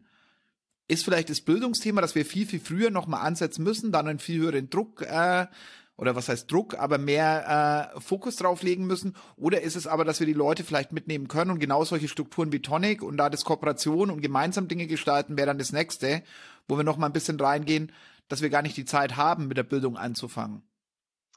Ja, also ob, also mit Bildung würde ich auch nicht anfangen. Ich finde, also ich finde, das ist ein, ein, ein wichtiger Ansatz. Ne? Also es ist schon wichtig, dass es, dass man sich auf Bildungsebene versucht zu überlegen, ja, gibt es da irgendwelche neuen ähm, ja, Lehrpläne praktisch, die da gebraucht werden in den Business Schools und so weiter. Das hat also durchaus seinen Sinn, aber ich würde das nicht als exklusive Strategie äh, fahren. Ne? Also ich finde schon, da haben wir einfach nicht die Zeit dafür. Äh, aber für die nächste Generation ne, ist das schon wichtig, dass man halt von Anfang an sagt, ja, so wie wir den Kapitalismus durchgezogen haben, hat das nichts gebracht. Das hat unser Planet fast zerstört. Und jetzt muss man eben auf ganzheitlicher Ebene äh, alle Werte, nicht nur die finanziellen, äh, mit, mit reinbringen in, in so das normale so, also Geschäfts äh, leben. Also ich glaube, das ist schon, es ist so, so both and, ne? Es ist, es ist, man braucht beides. Ähm, ich finde auf kürzer, kurz, kürzerer Frist, Pflicht, äh, Frist es ist, glaube ich, so, dass in Deutschland das Stiftungswesen noch stärker eingeschränkt ist als in Amerika. Ich finde, da müsste man mal nachhaken und mal gucken, ähm, also so wie ich das verstehe, ne, hat man also da, glaube ich, größere Einschränkungen hier in Deutschland, was zum Beispiel, ähm, was in Amerika immer so schön Mission-Related Investing oder Impact Investing heißt. Also mein so wie ich das verstehe von so ein paar Stiftungsleuten, mit denen ich mich hier in Deutschland unterhalten habe, ist es doch viel schwieriger, da eben auf Mission hin, auf, auf, auf Werte hin, äh, dass die, die Stiftung, den Korpus zu investieren, ähm, was in, in den Vereinigten Staaten immerhin möglich ist, auch wenn es nicht genug Stiftungen machen, ähm, so dass man da doch vielleicht noch mal ja sich auf die rechtlichen Rahmenbedingungen äh, guckt und um das dann auch leichter zu machen, ne? dass dann also Stiftungen oder oder die Pensionsfonds ähm, da also mit ihrem eigentlich mit dem mit den größeren Kapitalmengen äh, was bewegen können. Und ich finde das also ehrlich, also wir können uns ja auch mal ganz konkret hier über so ein paar äh, Players hier unterhalten. Also ich finde das immer so frappant, wenn wenn du zum Beispiel eine BMW Stiftung hast, die dann einerseits so ein interessantes Programm macht wie den Respond Accelerator, ne, wo sie also eben Unternehmer stützen, unterstützen, die eben auf SDG-Lösungen hinarbeiten. Aber dann können sie in die gar nicht richtig investieren, weil ähm, BMW als, als, als Unternehmen oder als, als, als Pensionsfonds, den können sie noch nicht richtig um, um mit, der, mit der Mission in Einklang bringen. Und das ist dann schon immer, das sind immer so die Lücken, die man sich dann immer wieder aufbaut. Ne? Dann hast du jetzt also eine interessante Kohorte von Unternehmern, äh, die, wo gehen sie jetzt hin, ne? nachdem sie da einmal ihr Programm absolviert haben? Hm? Wo geht man da hin? Bei Bertelsmann ist das auch nicht Bin anders. Ich bei ne? dir. Ber Ber also Bertelsmann macht auch super interessante Forschungsvorhaben. Da haben wir auch schon mal mitgemacht, ne, uns zu überlegen, wie, also wir haben einen äh, Projektbericht geschrieben über die Unmenge von Impact Investing Plattforms. Und was passiert damit? Auch nichts. Ne? Also da ist dann auch irgendwie dann, wo ist denn jetzt der nächste Schritt, der da gemacht wird? Selbst von den Stiftungen, die da, die eigentlich hier äh, so versuchen, äh, hier die Transformation zu forcieren oder anzu, anzuleiern. Ich finde, da gibt's dann, also wenn man sich mit den, wenn man sich da mit dem Stiftungsvorstand bei BMW oder mit der Brigitte Mohn unterhält, die sind total allein. Ne? Aber dann irgendwie, wenn das dann so in der Bürokratie geht, das dann irgendwie wieder unter, finde ich. Also ich verstehe das auch nicht genau, warum man da eigentlich nicht mehr Mut hat aus dem deutschen Stiftungswesen zu sagen, ja, wir verstehen, dass das die, die Pensionsfonds nicht so schnell können oder irgendwelche anderen Leute das nicht so schnell können, aber bitte, wenn du doch deine Familienstiftung hast, da kannst du doch mal Mut haben. Verstehe ich nicht. Finde ich spannend, dass du genau die beiden Stiftungen, mit denen ich auch beide eng zusammengearbeitet habe, auch da die Leute, die du genannt hast, äh, mhm. persönlich sehr, sehr gut kennen. Total Und sympathisch finde. Auch, auf der ne? anderen Seite muss man wieder sagen, es sind die, die zumindest erste Schritte gehen, aber das Spannende ist die nächsten Schritte, wo du nochmal angesprochen hast. Und das ist das Thema, was ich vorhin hatte mit den Kooperationen, die unterschiedlichen Stakeholder an einen Tisch holen und dann einmal zu sagen, hey, ganz ehrlich, aus den unterschiedlichen Perspektiven, wo haben wir jetzt die Herausforderungen und was brauchen wir, damit wir praktisch, also wegkommen, wir haben genug Papiere, genug Studien, wir haben genug Prototypen, wir haben auch schon schöne einzelne Leuchttürme hochgezogen, aber mhm. dass es jetzt strukturell und systemisches Wirken anfängt. Und genau. da ist es ja ein Stakeholder-Austausch ein Stück weit auf Augenhöhe in meinen Augen. Und äh, die Augenhöhe vermisse ich aber manchmal. Ist das in anderen Ländern anders? Also, dass die traditionellen Akteure sagen, ja, wir wollen das zwar, aber im Endeffekt wird trotzdem mit denen, also, die die Transformation schon ernsthaft gestalten, nicht auf Augenhöhe gesprochen. Oder hast du da andere Erfahrungen? Also ich finde das, ich muss mir das auch mal von dir klauen, auf Augenhöhe sich das äh, äh, anzugehen. Also das ist genau das Prinzip, nach dem wir Capital Ecosystem Design machen. Ne? Also wenn wir über Kapitalökosystem umpolen reden, das ist eben genau der Versuch mit verschiedenen Stakeholders sich zusammenzubringen und zusammenzukommen und zu sagen, wir sind jetzt eine äh, also interdisziplinäre Gruppe von Stakeholders. Ist egal, ob du, ob du das Vermögen hast oder das Vermögen brauchst, ob du ein Unternehmer bist oder in entsprechenden ähm, äh, in der Verwaltung irgendwo sitzt. Es ist eigentlich egal. Hauptsache, du hast den Mut zu sagen, ja, wir haben ein Problem hier. Ne? Zum Beispiel in Berlin. Right? Die Idee ist halt, also so Berlin als als Stadtstaat so zum Labor zu machen und zu sagen, wie wäre es, wenn Berlin tatsächlich Impact Capital von Europa wird. Und das, das, ist, das spricht dann schon irgendwie so den Stolz an, das ist ja auch schön. Ne? Aber die Impact Capital, wenn du da eben Hauptstadt werden willst, da brauchst du eben auch das Finanzkapital, um die Impact-Unternehmer äh, zu unterstützen. Und da werden wir jetzt sehen in den nächsten Monaten, kann ich dir genau sagen, ob das funktioniert oder nicht, dass man sich da auf Augenhöhe dann äh, äh, äh, miteinander zusammensetzt und so sagt, was haben wir denn? Welche Lego-Steine hast du schon? Äh, welche Lego-Steine kann ich dazu bringen? Und da kann man dann im Prinzip so einen Multi-Stakeholder-Prozess machen, um dann eben mit den neuen Ideen, dass die, die, die neue, das neue Kapital ähm, Plumbing dann praktisch auszuprobieren. Und das, das haben wir, wie gesagt, das ist jetzt so ein, ein, ein Verfahren, eine Methode, sage ich mal, ein Rezept, ähm, was wir auf in verschiedenen äh, Ländern, in verschiedenen Orten, in verschiedenen also Wirtschaftssparten durchfahren. Und das ist eigentlich sehr vielversprechend, ne? dass man eben so, so ich sage manchmal, das ist wie so human-centered oder humanity-centered Design, aber auf Kapital angewendet. Und da muss ich ganz ehrlich gesagt, ehrlich sagen, ne, das, das ist nicht für alle Leute das Richtige. Es gibt da immer, wie gesagt, ganz interessant ist da immer, wer da so aus der, aus, wer da so vorkommt eigentlich, ne? Wie gesagt, der, der Präsident der National Co-op Bank in Amerika, der fand das so toll, der ist jede Woche, alle zwei Wochen kam der dann zur Projekt, äh, zum Projekttreffen. Muss ich mir vorstellen. Der Vorstandsvorsitzende von einer der größten Banken in Amerika im Genossenschaftswesen hat da, da total handfest am Projekt mitgemacht. Das gibt's. Und die Leute wollen wir Aber finden. Aber da ist es. Die Leute wollen wir halt finden. Wer will da jetzt ganz konkret mitmachen? Oder finde ich spannend, weil das ist auch ein Stück weit meine Suche immer wieder nach den, ich nenne sie interne Systemhacker, Hackerinnen, ähm, die dann diese Strukturen ein Stück weit transformieren. Und das Spannende ist, dass die meistens eben nicht an der obersten Führungsspitze sind, sondern eher in den Ausnahmefällen. Und wenn dann Menschen da sind, die auf der einen Seite die Macht vereinen, Entscheidungen treffen zu können, wirklich große Entscheidungen treffen zu können, und dann diese Bereitschaft da ist, eben diese Veränderung mitzugestalten. Und diese Veränderung nicht nur zum Wohle der genau. eigenen Organisation, sondern zum Wohle größerer Ziele Ziele, obwohl das ja mittel- und langfristig dann wieder die eigene Organisation stärkt. Also wenn ich nicht bei diesem so tun als ob, ein bisschen Greenwashing, ein bisschen Socialwashing, sondern dass ich mich ernsthaft auf den Weg begebe. Wie würdest du diese Person, weil das, äh, du hast ihn jetzt zweimal erwähnt, was für eine Person ist das? Nach was für Menschen muss man da suchen, die genau darauf Bock haben, das zu tun? Ja, also das sind schon, also das sind interessante Typen. Ne? Also wie gesagt, die sind meistens nicht total auf der obersten Führungsebene, aber schon ziemlich weit oben, dass sie auch ähm, was auslösen können und was, was in Bewegung bringen können. Es sind Leute, die unsere, unseren Frust teilen, ne? die also wirklich sagen, wir machen uns doch was vor, wenn wir denken, dass wir hier wirklich Fortschritt machen. Ne? Das muss doch was anderes geben und die dann andererseits aber auch ähm, wissen, dass sie nicht die Antwort haben. Ne? Die also sagen, ja, also ich habe die Fragen, aber ich habe keine Antworten. Und die dann schon irgendwie Lust drauf haben, sich an einem Prozess zu beteiligen, wo man das halt zusammen erarbeitet. Und das ist, wie gesagt, das ist so ein, so ein Menschentyp, der hat eben, ja, der ist, hat so eine gewisse Kuriosität, hat genug Lebenserfahrung, um eben schon zu wissen, dass er, dass er überall irgendwo geguckt hat und es nicht genau findet, was er eigentlich sucht. Und dann, ja, eben auch irgendwie dann Lust drauf hat, das mit anderen interessanten Leuten zusammenzuarbeiten.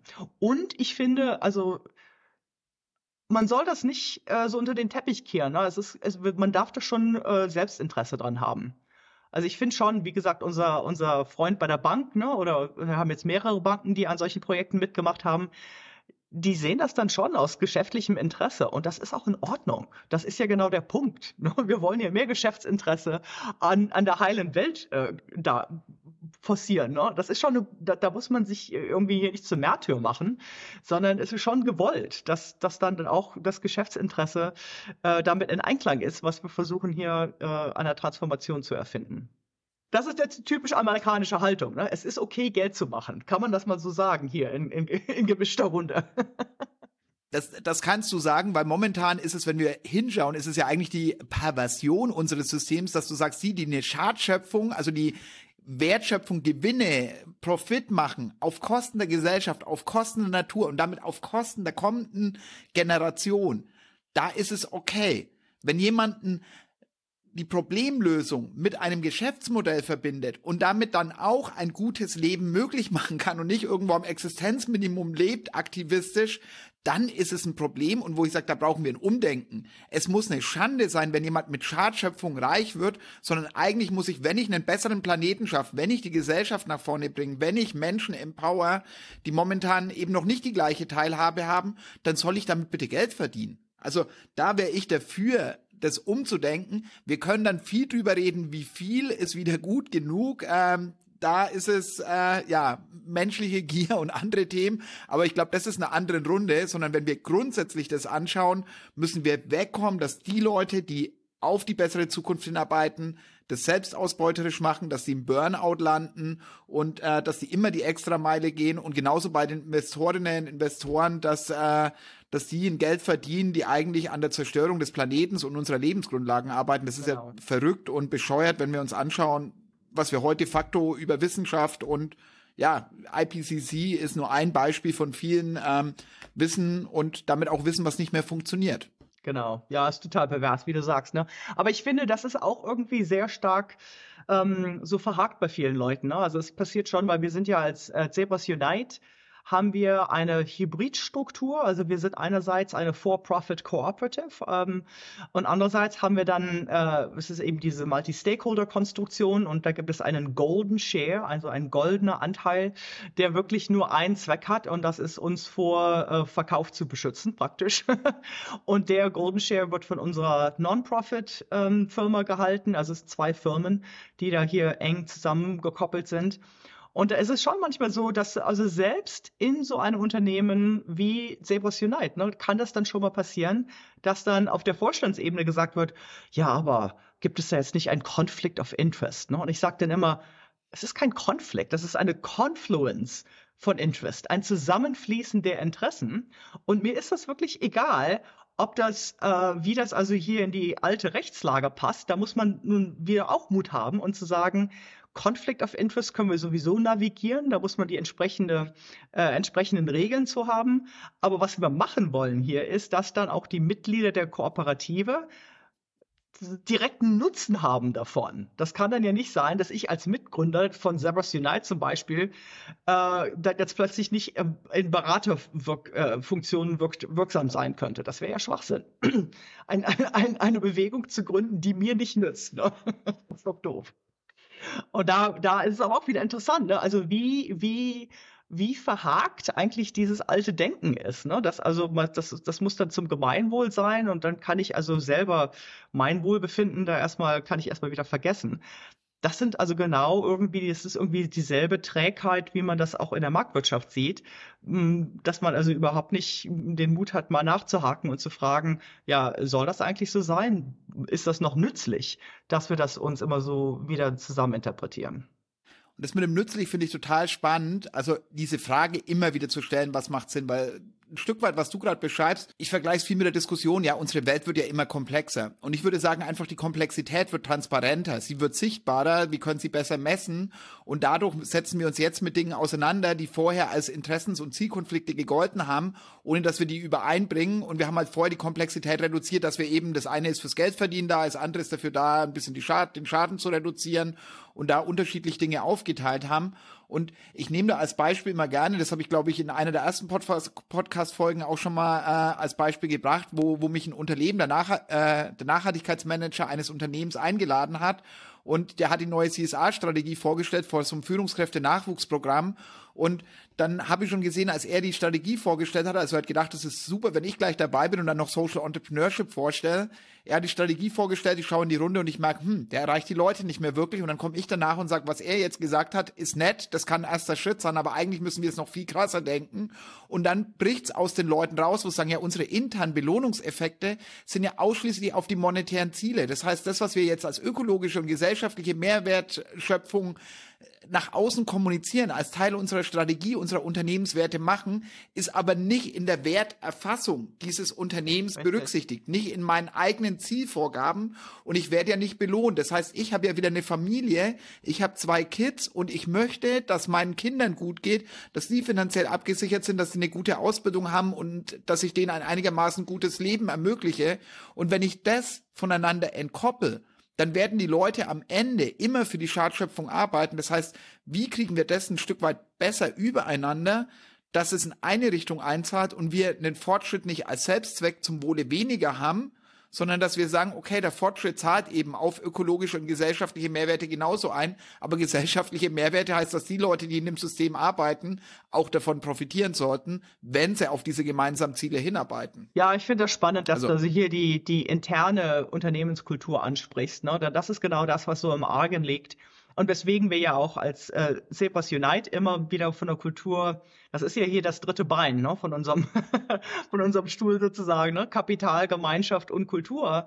Und die Kultur ist eben durchaus auch die Unternehmenskultur. Und da muss man viel entlernen und umlernen. Ne? Du kannst also, wenn du, wenn du Leute so immer auf ihre 40-Stunden-Woche peitscht und auf die Sales ähm, äh, äh, Goals, ne, dann sendest du eben ein bestimmtes Signal, was dann eben stark kontrastiert äh, mit deinen äh, Stated Goals oder mit deinen ESG äh, Reports. Records, ne? Und also dass, dass man das, dass man das, das so im Widerspruch ist, äh, das sieht man ja überall eigentlich. Ne? Und da muss man aber wirklich als Unternehmer sich ins Zeug hängen und zu überlegen, ja, wie, wie machen wir das eigentlich, dass eben die intern, ne, die, dass die Belohnung eben ähm, auch stattfindet, ne? dass also Leute das richtig machen sozusagen und auf, auf den, auf den, auf das, auf den äh, Umweltzweck oder den, den Gemeinzweck hin, hinarbeiten. Und das lernt man nicht. Ne? Also das ist eben, also ab, äh, apropos er Erziehung, da müssen wir uns eben überlegen, wie man also die Business Schools und die MBA-Programme ummodelliert, denn das hat man schlicht und ergreifend nicht gelernt. Und das ist also wirklich, ich merke das auch an mir selber, wie wir jetzt also hier die interne Unternehmenskultur und die, die Operation von äh, Cebos Unite gestaltet haben. Da, wär, da merkst du eigentlich alles, was du gelernt hast, ist falsch. und dann die Frage, okay, wie machen wir das stattdessen? Äh, ja, das ist das Problem. Da gibt es dann keine Lehrbücher und keine, keine, keine, kein Coach und niemand, der dir das irgendwie sagen könnte. Und das finde ich schon spannend, ne? dass man also sich wirklich dann auch überlegen muss, ach so, ja, wie machen wir das dann eigentlich? Ne? Dass also die Incentives intern funktionieren, dass man, dass man die Menschen eben äh, als Menschen behandelt und nicht nur als äh, Teil der Maschinerie. Also das ist, das ist wirklich spannend, ne? sich das so total, ja, muss halt alles neu erfinden. wenn du da irgendwelche, irgendwelche Abkürzungen hast für mich, wäre ich dir sehr dankbar, Markus.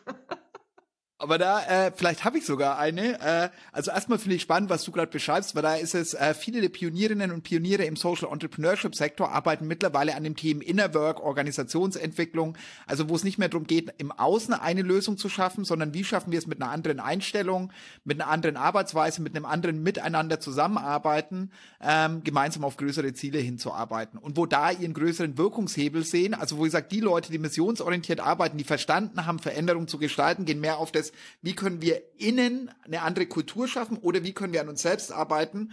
Und genauso über die SDGs, über die globalen Nachhaltigkeitsziele haben wir ja auch schon gesprochen. Und auch da ist es ja, dass die mittlerweile von den IDGs flankiert werden, also den Inner Development Goals. Und wie können wir selbst ein Stück weit eben resilienter werden. Jetzt sind wir bei dem Thema Resilienz. Äh, ich glaube, da könnten wir auch noch mal stundenlang drüber sprechen. Ähm, und mit dem Verlernen.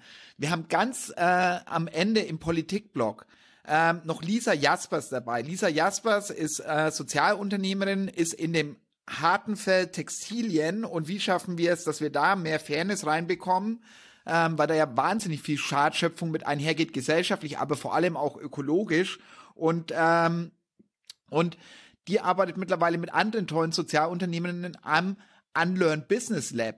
Also wo es genau darum geht, wie wir Dinge verlernen und dann überhaupt erst Raum schaffen, sie wieder neu zu lernen. Und das, was du ein Stück weit beschreibst, was wir vorhin schon bei den externen Prozessen hatten mit äh, Geldgebern und, und äh, quasi den unterschiedlichen Stakeholdern, sie da zusammenbringen, das haben wir genauso intern in den Organisationen, die unterschiedlichen Leute zusammenzubringen und dazu sagen, wie kommen wir die nächsten Schritte, also das gemeinsam neu zu lernen und neu zu entwickeln.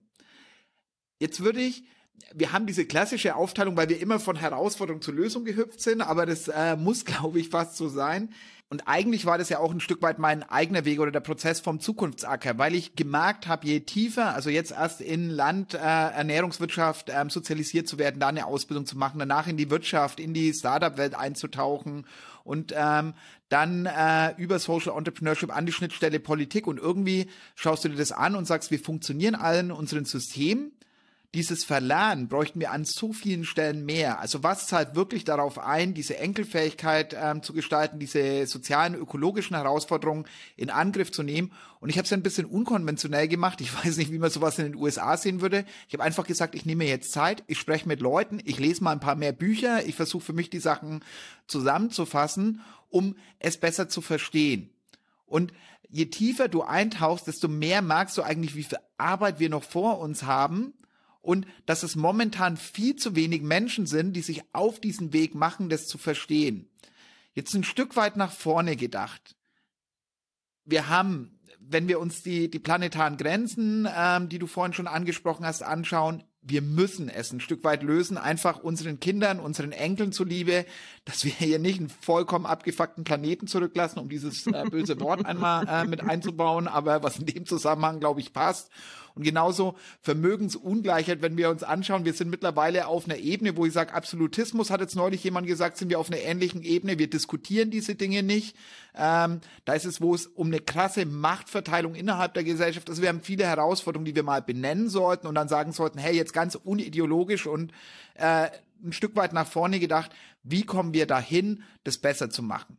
Dafür möchte ich mich zukünftig auch einsetzen. Jetzt kannst du ein Stück weit dir wünschen, auf welche Baustelle ich mich stürze. Stürze. Das heißt, was würde dir am meisten helfen, bei deinem Wirken, dein Wirken einfacher zu machen? Und das natürlich nicht nur für mich, sondern auch für die Zuhörerinnen und Zuhörer, die vielleicht überlegen, hey, ich möchte jetzt Teil der Lösung werden und ich möchte vor allem nicht nur ein gutes Gefühl für mich, sondern ich möchte ernsthaft Dinge verändern. Also was sind so Baustellen, wo du sagst, bitte pack die an, äh, da kommen wir oder komme ich gerade nicht dazu und das würde uns nochmal helfen, dass wir wirklich in diese enkelfähige Zukunft, in die Gestaltung einer enkelfähigen Wirtschaft abbiegen. Ja, ist ja eine kleine Frage, die du da hast. Ähm, ja, also ich, ich persönlich finde ja die Kapitalbaustelle sehr spannend und da gibt es auch genug, da gibt's auch genug Platz. Ne? Es gibt ja also, das ist ein großes Problem weltweit, das ist ein großes Problem in Europa. Und ich finde, da, also deine Energie mit reinzubringen, fände ich toll. Ne? Also uns, uns zu helfen, zum Beispiel die mutigen Menschen in Deutschland und Europa zu, äh, zu finden, die, die, die sich da aktiv daran beteiligen wollen, wie man jetzt das fehlende Kapital einfach baut. Ne? Wenn es das nicht gibt und was muss da auf rechtlicher Ebene passieren. Ähm, da, also das fände ich eine ne sehr, eine sehr konkrete und spannende ähm, ja, Baustelle, ne? wo wir auch schon jetzt dabei sind zu sagen, das ist, glaube ich, also in Berlin gibt es da Interesse, vielleicht gibt es da in Deutschland irgendwie auf Bundesebene Interesse, dass man, was, was man sich, äh, was man versuchen sollte anzukurbeln oder auf äh, oder in Brüssel. Und dann die andere Sache, die ich eigentlich auch sehr wichtig finde, und das ist, ähm, wie sage ich das denn mal jetzt? Ähm, das ist auch eine besonders gute Rolle für äh, Männer in deinem Alter. Äh, ist eigentlich das zu, zu vorzuführen, anderen Männern in deinem Alter, ähm, dass Verlernen okay ist. Ne? Dass es also nicht immer irgendwie die Frauen oder die Flüchtlinge oder die Leute im Global South vorführen müssen, zu sagen, äh, warum das ein Problem ist, was wir hier uns geschaffen haben. Und ich finde, das gibt's nicht genug. Es gibt nicht genug äh, Safe Spaces, also sichere, sichere Plätze, wo Männer in einem bestimmten Alter sagen, wir haben echt einen großen Scheiß hier verbracht. Ne? Und wir sind eigentlich nicht, dass jetzt Männer an allem schuld sind, aber es ist ja mal so, wenn man sich global die Machtverteilung und Vermögensverteilung anguckt, das kann einem ja dann doch irgendwie nicht anders auffallen. Und ich finde, da kann man also insbesondere ähm, ja, als Mann in einem bestimmten Alter da also wirklich das Modell sein und, und das vorführen und das dann auch anderen helfen, das irgendwie sicher zu machen. Ne? Das ist so, äh, würde ich mir mal ernsthaft überlegen, wie das aussieht, wenn du so ein, ein ich weiß nicht, ein Verlernen-Retreat machst. Aber bitte nur für, bitte nur für Männer in tragender Funktion. auch da das Thema Privilegien und sich mit Privilegien auseinanderzusetzen und dann die eigene Sozialisation ein Stück weit anzuschauen, wo ich sage, ich wurde auch äh, toxisch männlich, äh, maskulin sozialisiert. Ich habe am Anfang äh, extra Stunden und harte Arbeit reingesteckt, um mir dann einen großen BMW zu kaufen und zu zeigen, hey, ich habe hier ein Statussymbol, ich bin auf dem Weg und äh, am Anfang klassisches Karrieredenken und anfangen, diese Dinge zu hinterfragen und wie gehen wir miteinander um, was für Rollenbilder haben wir und auf diesem Weg, und ich nenne es gern Glaubenssätze zu beerdigen, das ist ein Stück der eigenen Identität zu beerdigen und da noch tiefer einzusteigen und das anderen mitzugeben. Und das ist vor allem was, wo mich in meinem Lebensweg genau in diese Schiene gebracht hat. Wie können wir auf eine bessere Welt hinzuarbeiten? Weil wir Glaubenssätze mit uns tragen, die völlig aus der Zeit gefallen sind, wo ich sage, ja, wenn wir eine Höhle beschützen müssen und äh, den anderen Stamm und da eine Keule auf den Kopf hauen, super geil. Ja, da kann das ja Sinn machen in einer Zeit, wo Hunger und Armut äh, unsere größten ja. Herausforderungen Herausforderung sind, ist diese Wachstumsstrategie und dieses Gegeneinander vielleicht, wenn ich noch zu wenig habe für meinen Stamm, sinnvoll, aber in der Welt des Überflusses, in der Überproduktion definitiv nicht mehr. Und ja. da hinzuschauen und sich selber immer wieder zu hinterfragen, finde ich super. Und da finde ich es auch spannend, das Unlearn Business Lab wurde alles von Frauen, also sind äh, alles Frauen, die das gegründet haben. Ähm, und im sozialunternehmerischen Bereich haben wir die Hälfte Gründerinnen. Also während im Startup-Bereich es nur ein ganz kleiner Teil ist, ist es in dem Bereich, wo es darum geht, Impact und diese enkelfähige Zukunft zu gestalten, sind es Frauen, die Verantwortung übernehmen und zwar mehr als die klassischen Männer. Und da noch tiefer einzusteigen, ja, mega. Ja, vor allen Dingen, ich finde das auch spannend, also um, ohne jetzt hier Namen nennen zu wollen. Ich habe jetzt schon ähm, you know, viel, viele Männer kennengelernt, auch in Deutschland, die eigentlich daran interessiert sind und die brauchen nur noch ein bisschen Mut. Ne? Die brauchen eigentlich jemanden, der so aussieht wie sie, um dann den Mut zu haben, zum Beispiel an so einem Kapitalökosystemprojekt mitzumachen. Ne? Und das ist so der, so wie kriegst du jetzt so den letzten Ruck? Und da ist es dann, glaube ich, einfacher, wenn sie einen ja, einfach einen Führer haben, ne? Ein, einen Expeditionsleiter sozusagen, der, der mehr so aussieht wie sie. Ne? Weil Frauen sind ja auch gefährlich, das weiß man ja. Ach, ja, und da ist es, also eigentlich sprichst du meine Motivation für diesen Suchprozess an, weil da ist es ja ein Stück weit zu sagen, hey, wir sollten uns genau in dieser Zeit, wo wir Dinge verlernen müssen, ein bisschen drüber Gedanken machen, wofür arbeiten wir eigentlich? Womit verbringen mhm. wir unsere Lebenszeit? Und schaffe ich in meiner Lebenszeit eher Bausteine, die ähm, quasi dann Teil der Antwort sind oder nicht? Und oft ist es, dass wir mit einem guten Gefühl in irgendwelche Unternehmen, Organisationen reinrennen und alle branden das ja so, als würde ich, also heute bei egal, egal welchen Konzern, dass ich anfange, die sind ja alle schon dabei, die Welt zu retten. Wenn wir uns aber das Real anschauen, dann nicht. Und wenn wir uns die Strukturen anschauen, gerade Machtstrukturen, also wir haben ja nicht nur im Kapitalbereich äh, Männer, sondern wenn wir die politischen Strukturen noch mal reinschauen äh, und ich könnte noch andere Teilbereiche anschauen, dann haben wir da Herausforderungen. Und da ist es, worauf will ich mich fokussieren? Und das wünsche ich mir auch für viele der Zuhörerinnen und Zuhörer. Macht euch darüber Gedanken. Womit verbringt ihr eure Lebenszeit? Habt ihr Privilegien? Wenn ihr Privilegien habt, wofür setzt ihr eure Privilegien ein? Egal, ob es Kapital ist, egal, ob es Arbeit, Cleverness, ähm, Netzwerke sind. Mhm. Also arbeitet ihr darauf hin, was Besseres zu gestalten und besseres Morgen. Ich, ich könnte Astrid noch stundenlang mit ihr weiterreden, wenn ich ein bisschen auf die Zeit schaue, dann hatten wir auf jeden Fall schon eine der längeren Folgen und vor allem Aha. am Ende haben wir immer noch mal ganz kurz Georg, der jetzt brav gelauscht hat, der nicht so im Gespräch involviert war, aber Georg, du hast jetzt zugehört und was würdest du denn aus diesem Gespräch mitnehmen? Was sind die Sachen, wo bei dir jetzt hängen geblieben sind? Da muss ich mich jetzt hier wirklich schon ziemlich einschränken, weil es so viel war. Ähm, aber nehmen wir mal gleich das zum Schluss, also dieser Retreat für, zum Entlernen. Äh, das nehme ich mir persönlich auch mit. Also äh, super Gedanke. Ähm, aber so über das Ganze hinüber. Also äh, dieser Gedanke Kapitalsystem, Werte, Wirtschaft und das für die Zukunft, für eine Gesellschaft, für die Menschen äh, das ist so hier das, was äh, hier so für mich die Klammer gegeben hat. Und wir hatten in den vorherigen äh, Podcast-Folgen oft über Kopieren von ähm, ja, neuen Wegen ähm, gesprochen. Und hier, ja, wird gut gezeigt, hm, also kopieren ist auch nicht immer ganz gut, ne, wenn wir einfach das von dem Silicon Valley und äh, äh US-Kapitalmarkt so übernehmen, Venture-Kapitalismus ähm, hier vorantreiben, dann hilft das nicht, weil ähm, der Exit ist nicht die Lösung für gemeinwohlorientierte Unternehmen. Ist sogar vielleicht im schlimmsten Fall sogar so, dass äh, da irgendein großer Fisch äh, diesen Exit ja das aufkauft, um es eben dann ähm, auszuschalten. Also ähm, ich nehme hier mit, wir brauchen ein neues Kapitalsystem und fand da unheimlich interessant diesen Ansatz von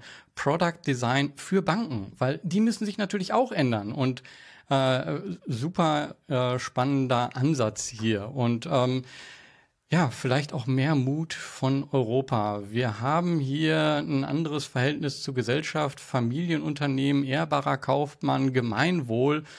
Und ähm, wir können hier auch anders den Purpose im Unternehmen hineinholen.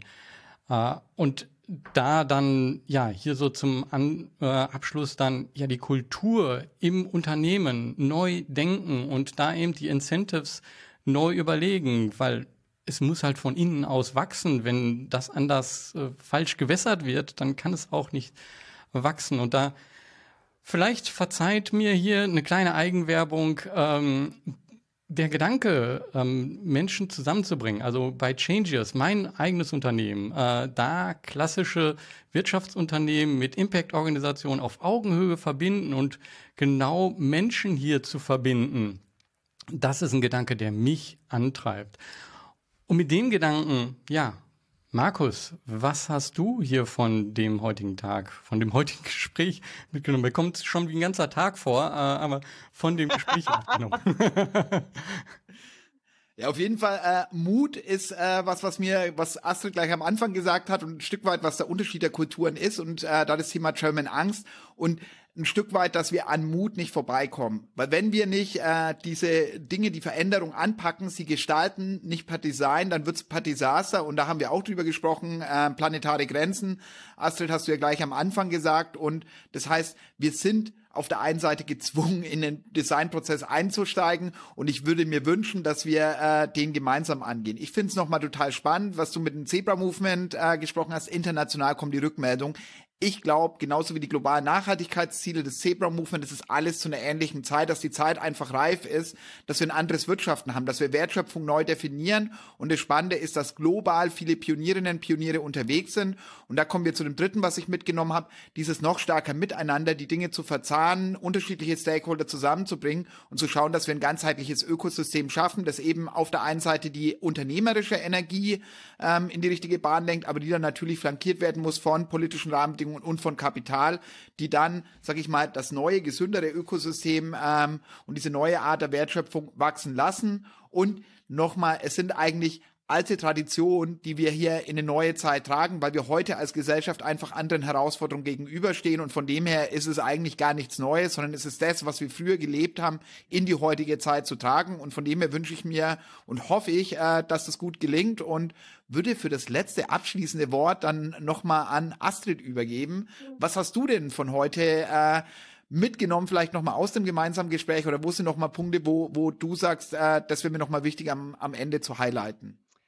Ja, also ich bin jetzt ganz ermutigt, äh, wie, wie ähnlich also eigentlich die Sachlage ist. Ne? Also überall, wo ich hinkomme, so in meiner Kapazität hier als Cerberus Unite und Capital Lead, ist doch eigentlich sehr spannend, wie ähnlich die, die, die, die, die Bedingungen sind und wie wie reif, wie du sagst, ne? wie reif jetzt eigentlich die Situation ist, dass man sich da ins Zeug hängt und was Neues miteinander äh, sowohl verlernt als auch was Neues miteinander baut. Und ich finde das also jetzt sehr spannend zu sehen, ähm, wie man da so voneinander eben so die besten Teile lernt und mitnimmt und dann da was, was Neues draus macht. Und ich bin da jetzt sehr, wie gesagt, sehr ermutigt, ähm, wie sich das so im deutschen und europäischen Raum äh, jetzt so ausspielen lässt und bin also sehr gespannt, wie wir da als äh, Zebras Unite mithelfen können.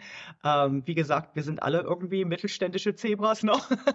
das ist eigentlich so die richtige Überlegung, ne? ein, ein Familienunternehmen für die, für, die, für die Zukunft zu bauen. Und das sieht heutzutage eben anders aus. Das ist eben Technologie getrieben und das hat eben die planetaren Grenzen schon mit in der DNA. Und wenn man also sich, sich das so überlegt, finde ich eigentlich, äh, ist das jetzt hier genau die Zeit und die Leute, äh, die Hörer und Hörerinnen, die, die da eigentlich äh, die richtigen Zutaten haben, um das, um das jetzt umzusetzen. Also auf geht's. ja, super. Danke.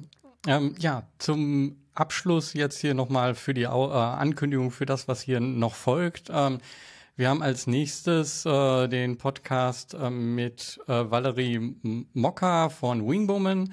Äh, der ist am 28. Juni und ähm, danach haben wir auch wieder noch ein Lösungsevent am 12. Juli um 17.30 Uhr. Ähm, ja, das wird nochmal alles spannend, wenn wir hier auch genau das, was wir hier besprochen haben, da nochmal mit reinnehmen. Ich glaube, das kann eine wirklich spannende Diskussion werden.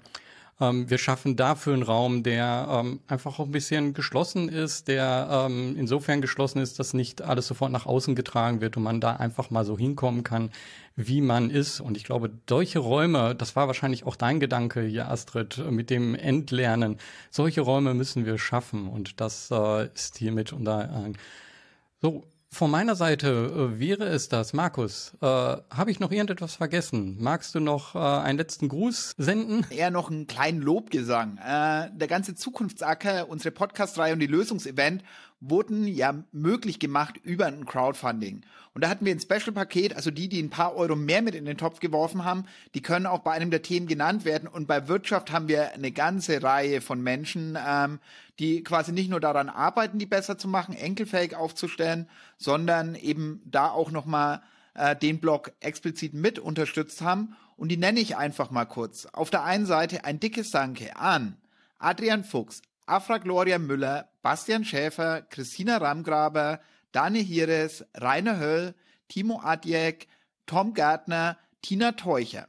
Und jemanden möchte ich nochmal äh, besonders hervorheben, und zwar Evgeny Kuris ähm, von New Mittelstand. Und zwar hat Astrid den schon genannt. Er arbeitet eben dran, dass äh, unser Mittelstand, die Werte der Familienunternehmen wieder in diese neue Zeit ähm, getragen werden und arbeitet da auch viel mit dem Zebra Movement zusammen. Und von dem her äh, da einfach, Evgeny, neben dem, dass du das Crowdfunding unterstützt hast, auch ein dickes Danke an deine Arbeit, hier systemisch zu arbeiten. Und ein ganz, ganz besonderes Danke geht an Daniel Bartel.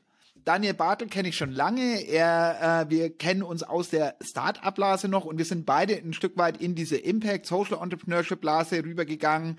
Ähm, die Zebra Startups, Daniel hat da schon äh, von erzählt. Ich weiß gar nicht, vielleicht war es sogar derjenige, der mir das damals erzählt hat. Kennt auf jeden Fall Astrid auch gut.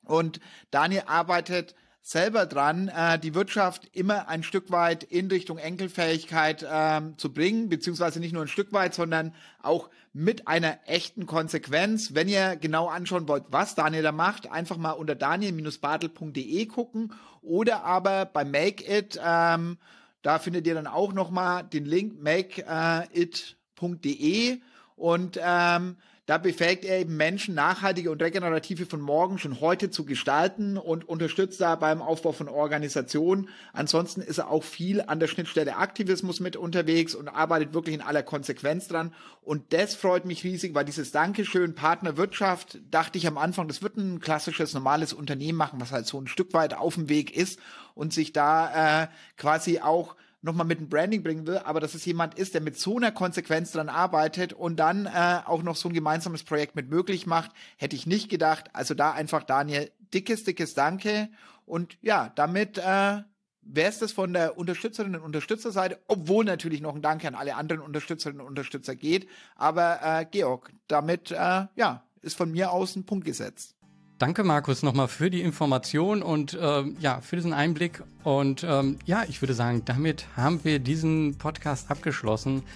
Danke, Astrid, dass du dir hier die Zeit genommen hast. Und ähm, Markus, danke für diese ähm, sehr in die Tiefe gehenden Fragen wieder. Ich glaube, wir haben hier echt was Tolles geschaffen. Ähm, und ich bin gespannt, wie die, äh, das Feedback von den Zuhörern ist. Danke euch. Danke dir, ja. Georg. Danke, Astrid. Danke euch einen schönen Tag. Ebenfalls. Tschüss.